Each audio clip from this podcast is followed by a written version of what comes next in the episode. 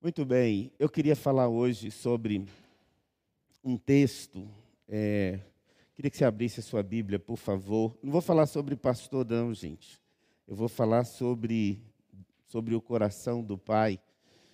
O coração do pastor viu a Elisa. Elisa falou que o pastor tem um pastor.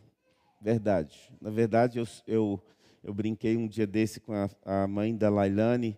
Eu sou o menino que ajuda o pastor. Sabe, todo pastor tem um menino. Vai lá, menino, faz isso. Vai, menino, faz aquilo. Eu sou esse menino. Ele é o pastor e eu o menino que ajuda o pastor. De vez em quando eu dou umas butinadas e falo assim: meu, eu não te falei para fazer isso. Para não fazer isso, então.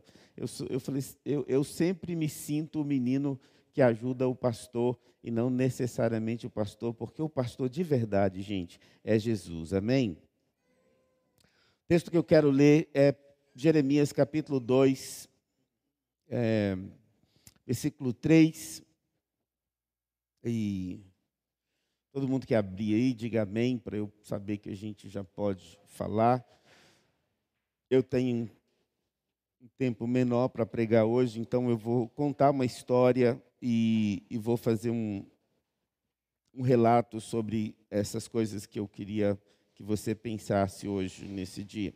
O texto de Jeremias 2, 13 diz assim, vou ler o 12, 12 também. Ah, fiquem espantados com isso, ó céus, fiquem horrorizados ah, e cheios de espanto, diz o Senhor, porque o meu povo cometeu dois males Abandonaram a mim a fonte das águas vivas e cavaram cisternas, cisternas rotas, rachadas, que não retêm as águas. Vou falar de novo, fiquem espantados, fiquem horrorizados. Assim diz o Senhor, porque o meu povo cometeu dois males. A mim me abandonaram, a fonte das águas vivas. Diga comigo, irmãos, a fonte, diga de novo, a fonte das águas vivas. E cavaram cisternas, cisternas rotas que não têm água. Vamos orar? Pai, muito obrigado por esse culto, por esta noite. Muito obrigado por esse privilégio. Muito obrigado, Senhor, por caminhar, Deus, no ministério e pregar o teu evangelho, pregar a tua palavra. Obrigado por todas as ovelhas que eu tenho é, recebido do Senhor a responsabilidade de cuidar, essas que estão aqui, as que estão em casa, aqui em Uberlândia, e tantas ovelhas, Senhor, espalhadas por esse mundo todo, gente que me ouve, gente que ouve os meus conselhos, gente que me tem como pastor gente que ao mesmo tempo, ó Deus, me faz perceber que vale muito a pena andar com o Senhor e fazer o teu trabalho. Muito obrigado por esse privilégio. Muito obrigado, Senhor. Obrigado por cada pastor, Deus, que com dificuldades, com angústias, pastoreiam as tuas ovelhas na face da terra. Muito obrigado por sermos o menino que ajuda o pastor, o pastor de verdade. Nós te agradecemos e te pedimos, fala conosco por meio desta palavra nesta noite, em nome de Jesus, para a tua glória. Amém. A minha história começa no ano 627 antes de Cristo. Um rei está muito doente. E ele recebe em casa um profeta. E o profeta diz para ele: Rei, assim diz o Senhor, arruma a tua casa, põe ela em ordem, porque o Senhor vai morrer. E aquele rei, angustiado com a fala do profeta, ele está deitado na cama, enfermo, ele vira o rosto para a parede e ele faz uma oração. Ele diz: Senhor, eu te servi durante tantos anos, te fui fiel. Andei nos teus caminhos. Tem misericórdia de mim, Senhor. E o profeta está indo embora, quando o profeta está saindo da casa do rei, está lá na rua já. Deus fala para o profeta: volta lá, diz para o rei Eu ouvi a oração dele e eu acrescentei a ele mais 15 anos. E o profeta volta, diz ao rei a palavra do Senhor: o rei é curado da sua enfermidade e ele reina por mais 15 anos. E ele, na verdade, não deveria ter feito essa oração, mas ele fez. Há orações que nós não deveríamos fazer, irmãos. Se hoje nós nos encontrássemos com o rei Ezequias e nós perguntássemos, rei, o que o senhor não faria na sua vida? Ele diria, eu não faria aquela oração voltado para a parede. Eu teria aceitado a proposta de Deus, era muito melhor.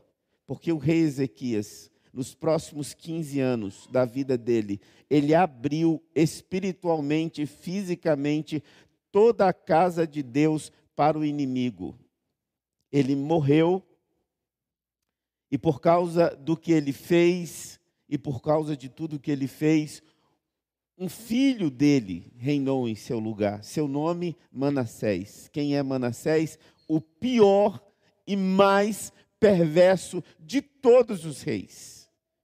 Manassés era agoreiro, feiticeiro, hum, não vou usar o termo, mas eu cheguei quase a falar, mas ele, ele lia pelas estrelas, ele pegou os filhos dele. Imagine a gente pegar uma, uma criança como essa aqui e sacrificar um Deus estranho, queimou no fogo a Moloque, ele cerrou Isaías pelo meio para calar a boca de Isaías. Ele era o homem mais perverso e foi o rei mais perverso que reinou em Israel.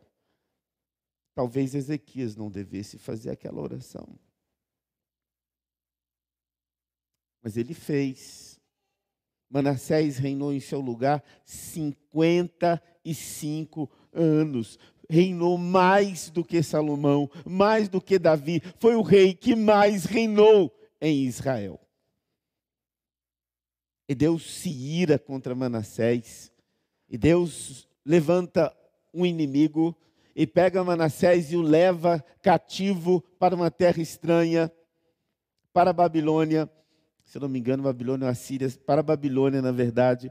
E quando ele está lá, o Manassés, é, ele, ele está vivendo o castigo de Deus, porque ele está no exílio e ele está preso, e ele está muito longe, ele não é mais rei, ele é agora um presidiário numa penitenciária a milhares de quilômetros de distância. Mas Manassés, e aqui vem a primeira lição que eu queria deixar no seu coração nesta noite. Manassés foi rei durante o tempo que Deus levantou na terra o maior e mais extraordinário profeta do Velho Testamento, pelo menos na minha opinião, o nome dele, Isaías. Isaías era profeta de Deus, e a mensagem de Isaías estava sendo escrita e dita. Isaías reinou no reinado de vários reis. Isaías estava pregando a mensagem do evangelho. A gente olha para o livro de Isaías e quando a gente está lendo, a gente tem a nítida impressão que o livro de Isaías é o evangelho do Velho Testamento. O Manassés ouviu a mensagem profética de Isaías. O Manassés ouviu Isaías falar do capítulo 53. Manassés, gente, esse rei perverso, maligno, ele ouviu Isaías dizer que sobre as suas pisaduras nós seríamos sarados. Ele ouviu toda essa mensagem. E quando ele estava lá no cativeiro, ele se lembrou do Senhor seu Deus. E ele disse assim: Senhor, lembra-te de mim e a minha mensagem para você nesse texto é essa: Deus é capaz de fazer brotar um jardim do mais devastador monturo. Deus é capaz de fazer brotar glória das cinzas de tudo que nós somos. Deus é capaz de recriar, de recontar uma história com beleza indizível do mais devastador cenário dos nossos pecados e da nossa iniquidade. Deus é capaz de restaurar o pecador no estado em que ele se encontra e onde ele se encontra. Deus é capaz de nos tirar do abismo mais profundo. Há uma coisa que me chama muita atenção, e eu vou dizer, eu gosto muito de chavões, gente, clichês. Eu me lembro muito é, e eu me lembro até a pessoa que disse isso para mim pela primeira vez, uma amiga que eu tinha que não gostava de evangelismo e foi minha professora, mas era uma pessoa assim fantástica, chamava Abigail. Uma vez ela disse na sala de aula, eu acho são coisas que a gente nunca esquece. É, frases, pequenas frases que ficam marcadas no nosso coração. Queria deixar isso no seu coração. Não há lugar, não há abismo de onde a graça de Deus não consiga te tirar, te restabelecer. Já parou para pensar nisso? Não há pecado, não há angústia, não há miséria, não há desespero, não há abismo tão profundo que a graça de Deus não te alcance aí no meio desse buraco. Manassés é o cara que nos prova isso com a vida dele. Manassés está perdido, ele está rejeitado por Deus. Ele foi um homem.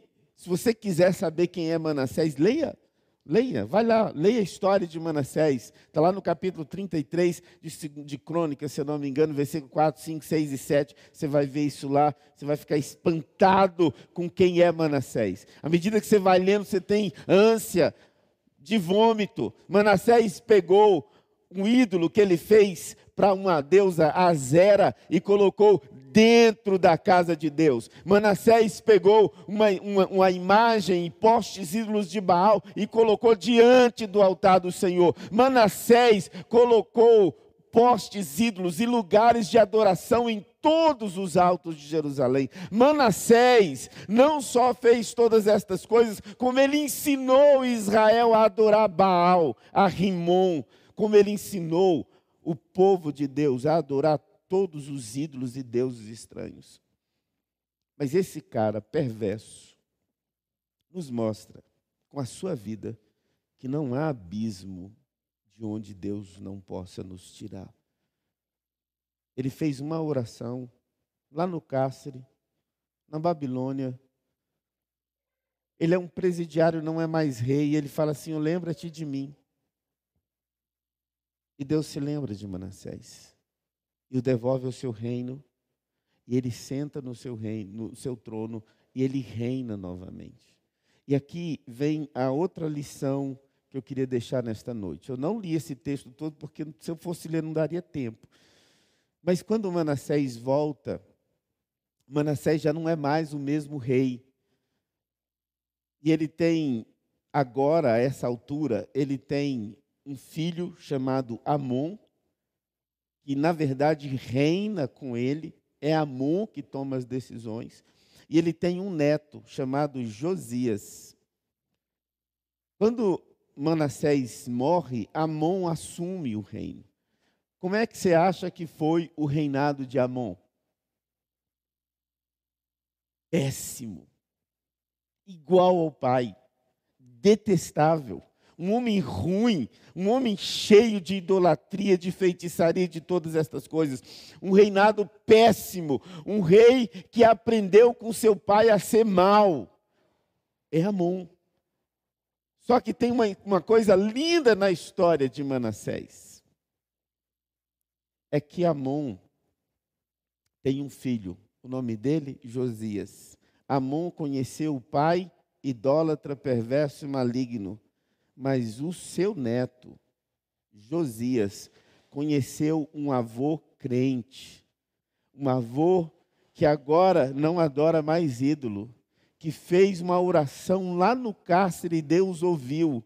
E esse neto, chamado Josias, não conhece o avô que foi um rei perverso, ele conhece agora um avô que crê em Deus e que fala: Eu estava no cárcere e eu era muito mal e Deus me restaurou a sorte.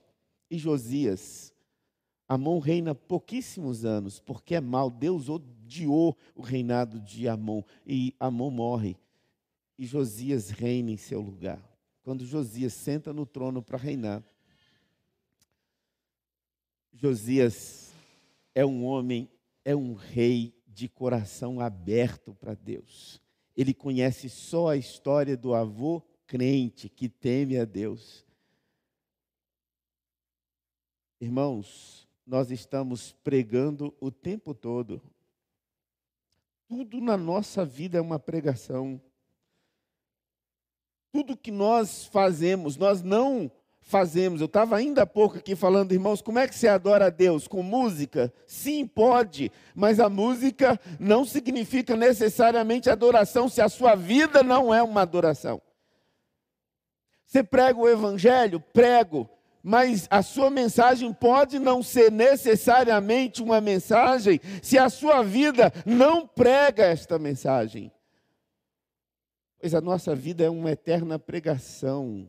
Quando você fala, você prega. Quando você não fala, você prega. Quando você está calado, você prega. A sua vida é uma mensagem. A vida de Josias pregou duas mensagens: a de um rei perverso, que Deus rejeitou, mas se converteu no cárcere, e a vida de um avô que disse para o neto: Olha, eu estava morto e eu merecia a morte, mas Deus me restaurou. A nossa vida prega o tempo todo. Não há lugar de onde Deus nos tira, mas também não há mensagem que nós não estejamos pregando agora. Você não pode dizer que a sua vida. Ah, eu, eu, eu tenho uma vida que é neutra. Eu não estou nem de um lado nem do outro. Não sou nem desse partido e nem daquele. Eu não sou crente nem incrédulo. Eu tenho a minha própria religião e o meu próprio Deus. Está pregando. A sua vida é uma mensagem. Quando você olha para o Josias, aí Josias se levanta rei. E Josias é um rei bom. De onde é que o Josias nasceu?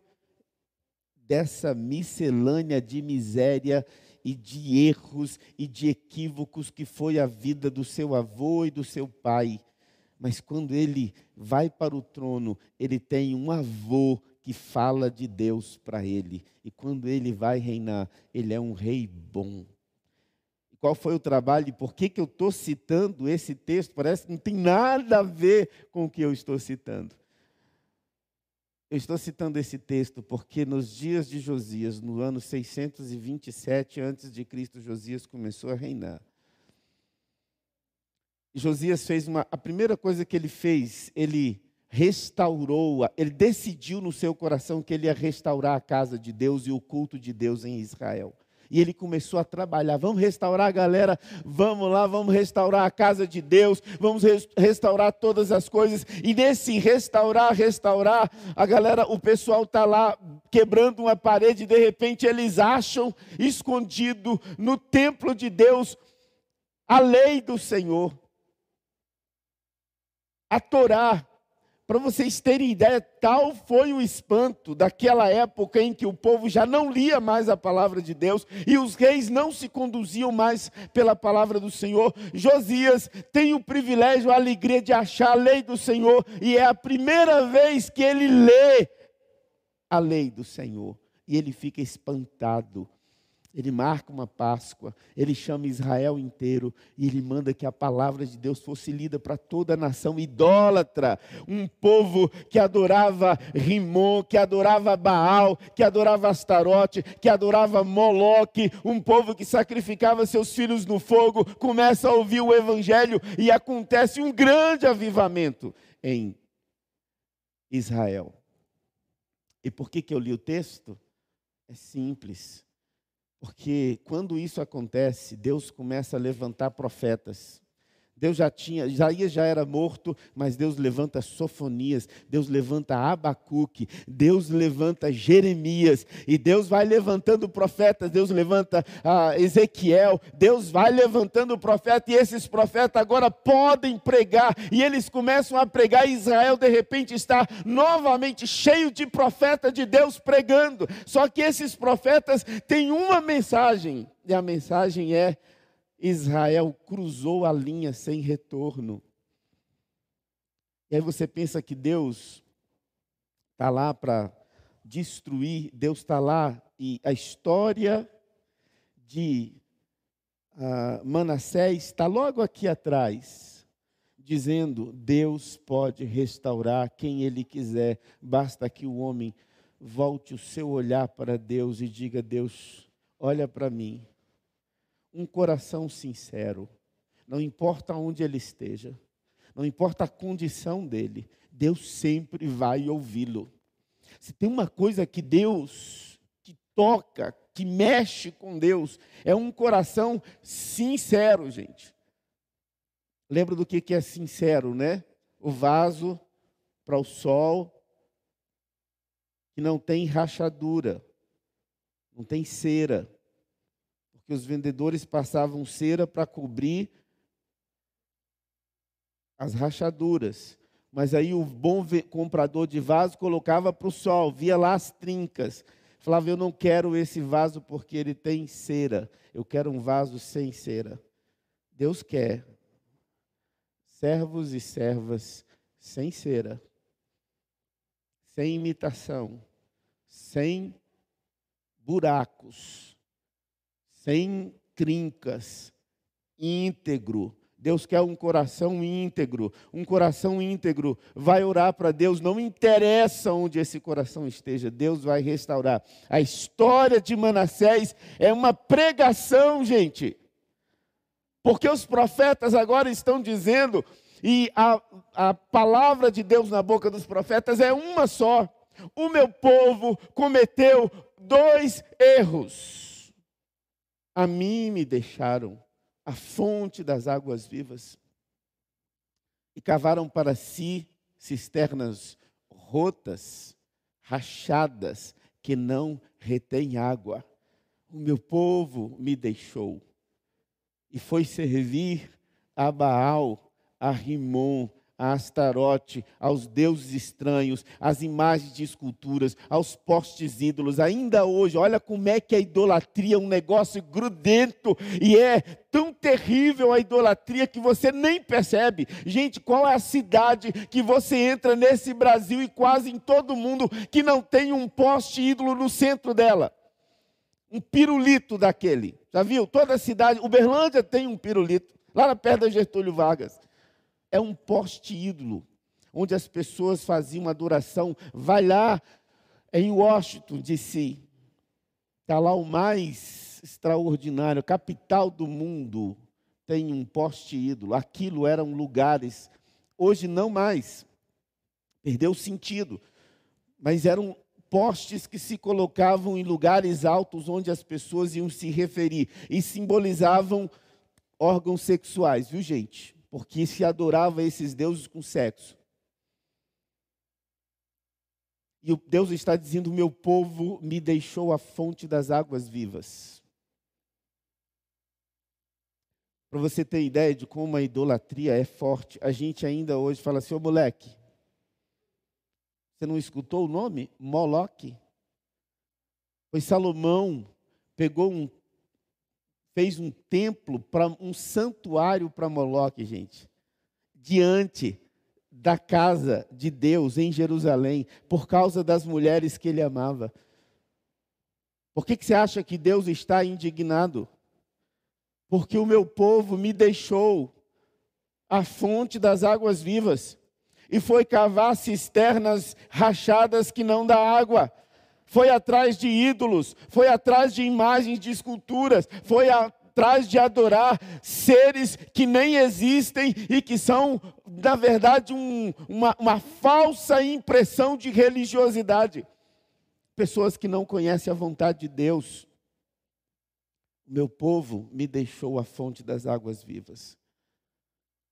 De Deus, irmãos, é que vem todo bem desta vida. Quando ele diz: O meu povo me deixou a fonte das águas vivas, é que é dele que jorra a paz para o seu casamento, a prosperidade para a sua vida financeira, a tua saúde, a tua alegria. É de Deus que jorra a vida que você tem. É de Deus que vem todo bem. O apóstolo Paulo diz: todo dom perfeito vem descendo do Pai das luzes, em quem não há mudança nem sombra de variação. Ele não muda, ele continua jorrando eternamente. Ele é exatamente essa fonte de onde emana todo bem. Quer adorar a Deus? A primeira coisa que você precisa saber é que você, vivo ou morto, você precisa entender que a sua vida emana dele. Dele somos. E ele diz, Paulo diz, quer morramos, quer, quer vivamos, quer morramos, somos do Senhor. É dele que jorra a vida que nós temos. Tudo, Deus está dizendo, o meu povo cometeu dois males. A mim me deixaram. E aí você fala assim, Deus, por que, que o Senhor está reclamando assim? Deixa esse povo para lá. Mas é que Deus mostrou para esse povo tantos milagres, tanta glória. Deus abriu o mar vermelho, Deus alimentou esse povo por 40 anos no deserto, Deus introduziu o povo na terra, Deus fez milagres e maravilhas durante todos estes anos. Mas o povo ainda assim foi atrás dos ídolos e das imagens de esculturas. E aí, ah, quando os profetas começam, e aí a última verdade que eu quero deixar no seu coração nesta noite, a primeira é essa, que não há lugar de onde Deus não tire você. A outra é, meu irmão, você está falando agora, a sua vida está falando. Hoje de manhã, o Renan pregou uma mensagem muito poderosa lá na Ágape. E uma das coisas que o Renan estava falando é que a gente troca Deus por qualquer coisa. Deus, eu comprei uma junta de boi, Senhor. Não tem nada de errado comprar uma junta de boi, diz o Renan, numa terra onde você é agropastoril, ou seja, é uma, um, um povo agrário. Comprar uma junta de boi é muito importante. Eu casei, Senhor. Gente, casar é muito bom, é, é joia casar. Não tem nada de errado em casar. O problema é quando estas coisas são mais importantes do que Deus é quando o que eu acho toma lugar naquilo que Deus disse, é quando o que eu penso é muito mais forte do que o que Deus pensa, é quando eu esqueço que os caminhos de Deus são mais altos do que os meus caminhos e os pensamentos de Deus mais altos do que os meus pensamentos, e aí eu pego aquilo que é menor e eu coloco no lugar alto no lugar de Deus. Isso é idolatria. E eu preciso dizer que a minha vida está falando. Não adianta você ser crente só aqui na igreja. Você precisa ser crente na sua casa. Aliás, é mais importante. E se eu olhar aqui, irmãos, vocês estão uniformes. Todo mundo aqui é crente. E eu acho que vocês são top de linha, viu? Dos melhores que tem. Mas quem conhece você é você mesmo. Quem conhece você é seu pai sua mãe. Quem conhece você é sua esposa, seu esposo, é os lá da sua casa, é o seu colega de trabalho. Quem me conhece são os meus filhos, a minha esposa. De vez em quando a minha filha me chama a atenção, pai, eu tenho que, né? Eu estou pregando, gente. Minha vida é uma mensagem. Falando ou não, abrindo a boca ou não, as pessoas estão olhando para mim e para você. E a última coisa que eu quero te mostrar, e eu acho que isso talvez seja a coisa mais importante é, de falar para você, e queria que você pensasse muito nisso na, na sua vida toda, é que o texto diz: Meu povo me deixou, cavou cisternas rotas que não retêm água, isso é a mensagem dos profetas. Só que os profetas, volta lá que eu falei para você que a mensagem de Zedequias, ela é, um, ela é icônica. Ela, ela é para você olhar para Ezequias. A, a, a vida de Ezequias, gente, é uma mensagem tão poderosa que eu não sei como te dizer isso, mas Deus está usando os profetas que ele levantou por causa da bondade de Josias para dizer: vocês vão para o cativeiro. Não adianta, vocês cruzaram a, a linha.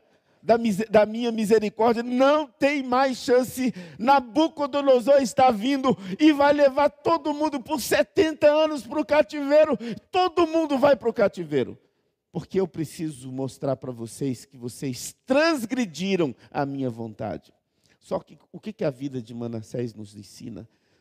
Que esse Deus que diz que é a fonte das águas vivas, ele nunca vai deixar de ser a fonte das águas vivas. Deus está dizendo na vida de Manassés, quando vocês estiverem lá no cativeiro, o que vocês têm que fazer? Orar. Quando vocês estiverem lá no cativeiro, ainda que vocês sejam como Manassés, perverso, agoreiro, feiticeiro, homem ímpio, que sacrifica filhos no fogo, ainda que a sua vida seja tão perversa, há algo que eu quero ensinar para vocês. Se lá vocês fizerem uma oração, eu os trarei de volta. E como eu fiz assentar no trono, eu posso fazer você sentar em, a se assentar em lugares celestiais. O que, que esse texto está me dizendo? Que a fonte das águas vivas é, não importa o buraco que você tenha se metido. Deus só espera que você faça uma oração e diga: Deus, eu pequei, Deus, eu sou ruim mesmo, Deus tem misericórdia de mim, me manda de volta para casa. E Deus manda. Porque os profetas estão dizendo, Nabucodonosor está vindo. Olha Abacuque 2. Deus diz, olha, põe uma placa, um outdoor. Primeira vez que aparece o outdoor na história humana. Põe lá na entrada da cidade um outdoor.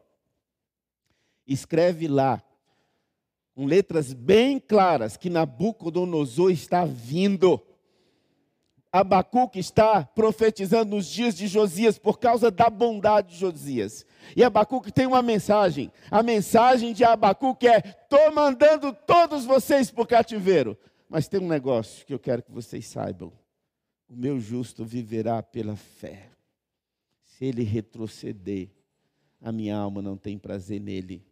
Eis aí o soberbo, a sua alma não é reta nele, mas o meu justo vive pela fé. Meu justo vive pela fé. Mensagem de cada um desses profetas é: Deus vai mandar todos vocês para o cativeiro. Mas o que Deus quer fazer? Deus quer fazer duas coisas. Deus quer te ensinar que não importa onde você esteja, faça uma oração. Não importa onde o seu casamento esteja, faça uma oração.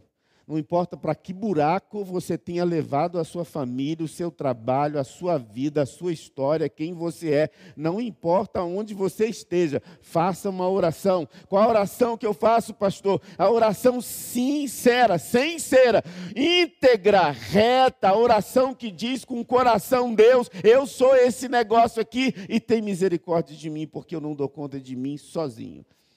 Não importa onde você esteja, Deus vai te trazer de volta para o seu estado de bênção. Os profetas estão dizendo: Deus vai levar para o cativeiro, mas Deus está dizendo: o meu povo cometeu dois erros. A mim me deixaram a fonte das águas vivas e cavaram cisternas rotas que, que Deus está dizendo nesse capítulo 2? Ele está dizendo assim: você pode deixar de cavar a cisterna rota e começar a beber da água da vida, porque a principal característica de Deus é ser uma fonte de águas vivas que jorra eternamente misericórdia, perdão, paz, transformação, amor, restauração. Não importa o abismo, da sua vida. Só tem uma coisa que você precisa saber: faça uma oração. Volta o seu coração para Deus e diz: Deus tem misericórdia de mim. E todas as coisas começarão a serem restauradas. Irmãos, Manassés é uma mensagem que fala, mas ele não me fala do, do mal, ele me fala da misericórdia de Deus. Ele me fala do alcance da graça de Deus. Ele me fala de onde Deus é capaz de me tirar. Amém?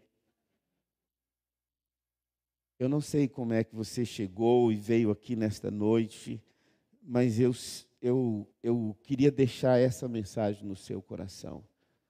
Não há lugar de onde a graça de Deus não possa te tirar. Se eu não falei mais nada nessa noite, você não lembrou nada mais, você vai ter que lembrar disso.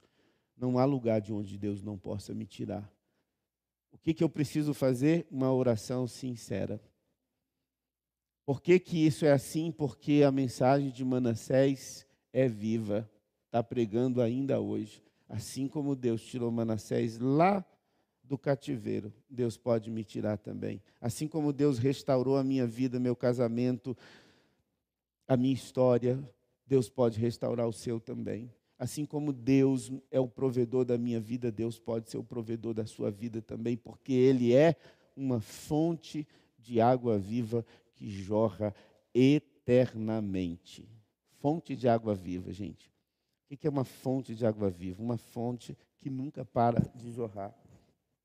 E que além de não parar nunca, ela sempre joga, sempre jorra água límpida, cristalina, renovada e que nos faz ser renovados em nome de Jesus. O nome desse é o Espírito Santo de Deus. E ele escuta a oração em inglês, francês, bambará, chol, escuta a oração em todas as línguas lá da, da terra, é, da, sua, da, da, da, sua cidade, lá ou do, do interior do Amazonas. É, Deus escuta as orações em todas as, as línguas do planeta, até as línguas não faladas. Deus escuta oração, basta você fazer uma. Amém? Vamos ficar de pé e vamos orar. Eu falei da, ah, da, do Marquinho porque ele, ele, ele é lá do, do Amazonas, do Pará, e eh, ele vive no meio dos indígenas lá. Eu não vou dizer que você saiu do, do, da selva, viu, irmão? Como alguém disse essa semana. Mas uh, quem já esteve lá no, no, no Pará, no Amazonas, conhece o Brasil, tem pelo menos 150, línguas. Gente, o Brasil não, não, se fala só português, né? Fala mais de 150 idiomas completos. Você vai lá e, e a, a Wycliffe trabalhou e trabalha já há 50 anos traduzindo Bíblia no Brasil e a gente não traduziu nem a metade disso ainda. Uh, por isso que eu falei do Marquinho. Deus escuta qualquer oração. Ainda que você orar na língua arara, ainda que você orar lá nos. Uh, fala uma língua aí que você conhece lá. Não conhece nenhuma. Ainda que você orar em qualquer uma dessas línguas, desses idiomas, Deus vai te ouvir. De verdade, Deus vai te ouvir. Amém? Você só precisa orar. Você só precisa derramar o seu coração. Feche os seus olhos por um instante. Pensa comigo é, que você quer algo de Deus, mas você nem sabe o nome desse negócio. A Bíblia diz que se você não souber a língua com que orar, o Espírito de Deus vai traduzir para Deus. Ele é especialista em traduzir almas sinceras para Deus. Às vezes a oração não sai com as palavras nem com sons audíveis, ela sai com gemidos e ele traduz gemidos inexprimíveis diante do trono da graça de Deus. Faz essa oração nesta hora. Põe agora diante do Senhor seu casamento, sua vida, sua família, seu trabalho, seu não trabalho, sua necessidade de um trabalho. Põe diante do Senhor o que quer que seja. E se você não souber o nome desse negócio que você quer que Deus faça, só diga: Deus, tem misericórdia de mim. Deus vai fazer isso. Em nome de Jesus.